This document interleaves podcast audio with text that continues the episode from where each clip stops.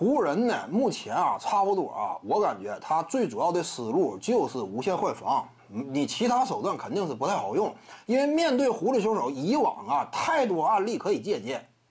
勇士队呢，已经钻研多年了，你看勇士队什么时候夹击狐狸球手？几乎不夹击，就是无限换防。你要说能打的话，那你我算你厉害。反正怎么讲呢，我就是消耗你个人体能，我就得这么跟你拼嘛。就是无限换防能够掐住他，或者说适当的哎应对狐狸球手率领的球队。但是当时呢情况不一样，那会儿的某支球队啊，他内线的防守挺硬，比如说克林特卡佩拉呀，以及还有谁呢？P.J. 塔克、阿里扎，说白了好几个防守硬的。板凳席上呢也有一定的火力，你比如说埃里克戈登啊，对不对？那会儿还有克里斯保罗呢。当时情况不一样，现在的某支球队呢？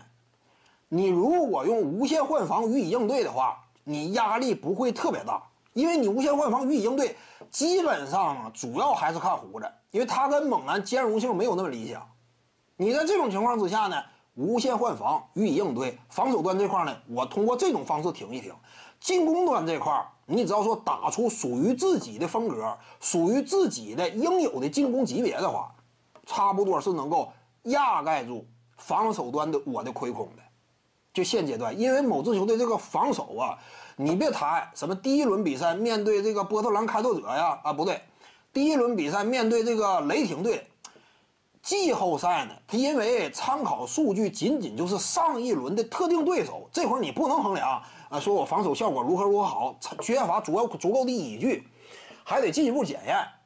怎么讲呢？因为某支球队阵容上确实有短板，现在对于湖人来说呢，最有效的化解方式。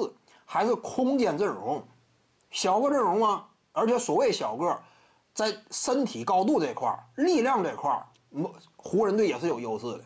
浓眉加这个呃詹姆斯，其他位置你比如说啊，波普、格林，再以及卡鲁索呀之类的，你就这种组合呢，整个对抗各个方面也不吃亏，而且进攻端呢就能够充分释放詹姆斯的威力，这点至关重要。詹姆斯下一场比赛啊。他有可能挺玩命，因为他不可能说允许啊球队零比二落后，这是不可能的。詹姆斯下一场他肯定想要发力，想要发力，你得创造一个有利环境。什么有利环境？你得有空间。所以我感觉整体思路，无论是进攻端出于考虑詹姆斯的释放能力这一角度，还是出于防守端呢，借鉴以往的比赛案例，勇士队祭出的无限换防策略，甭管哪个角度，不能继续再上那么多大个了。浓眉打中锋，詹姆斯大前，或者说理论上这么这么算大前，是这样一种阵容架构，攻守两端都能兼顾。这种方式用出来，如果说还赢不了，那就完了。那接下来就非常悬了，那你还能怎么打呢？